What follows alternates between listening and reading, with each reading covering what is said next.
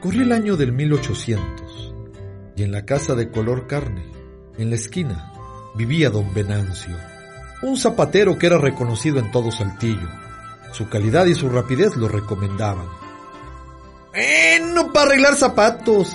Mira, quedaron con ganas. En una ocasión, llegó un hombre de gabán y sombrero, muy extraño por cierto. Quería que le arreglara un par de botas. Don Venancio le dijo que en tres días regresara. El día acordado, llegó el hombre solicitando sus botas.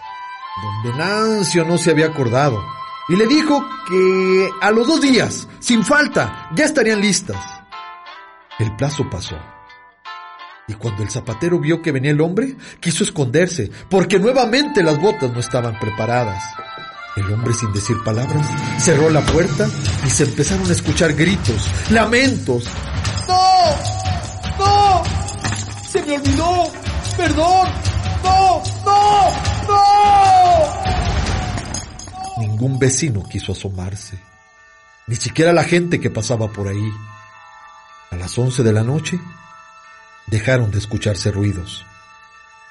Al día siguiente, desde muy temprano, se empezaron a juntar todos los vecinos buscando a don Venancio. La puerta de su casa estaba abierta, todo tirado y en desorden.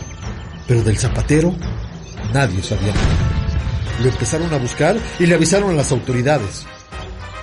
Lo encontraron muchas horas después, muerto, en el panteón, sobre una tumba. Y a un lado de él, las botas.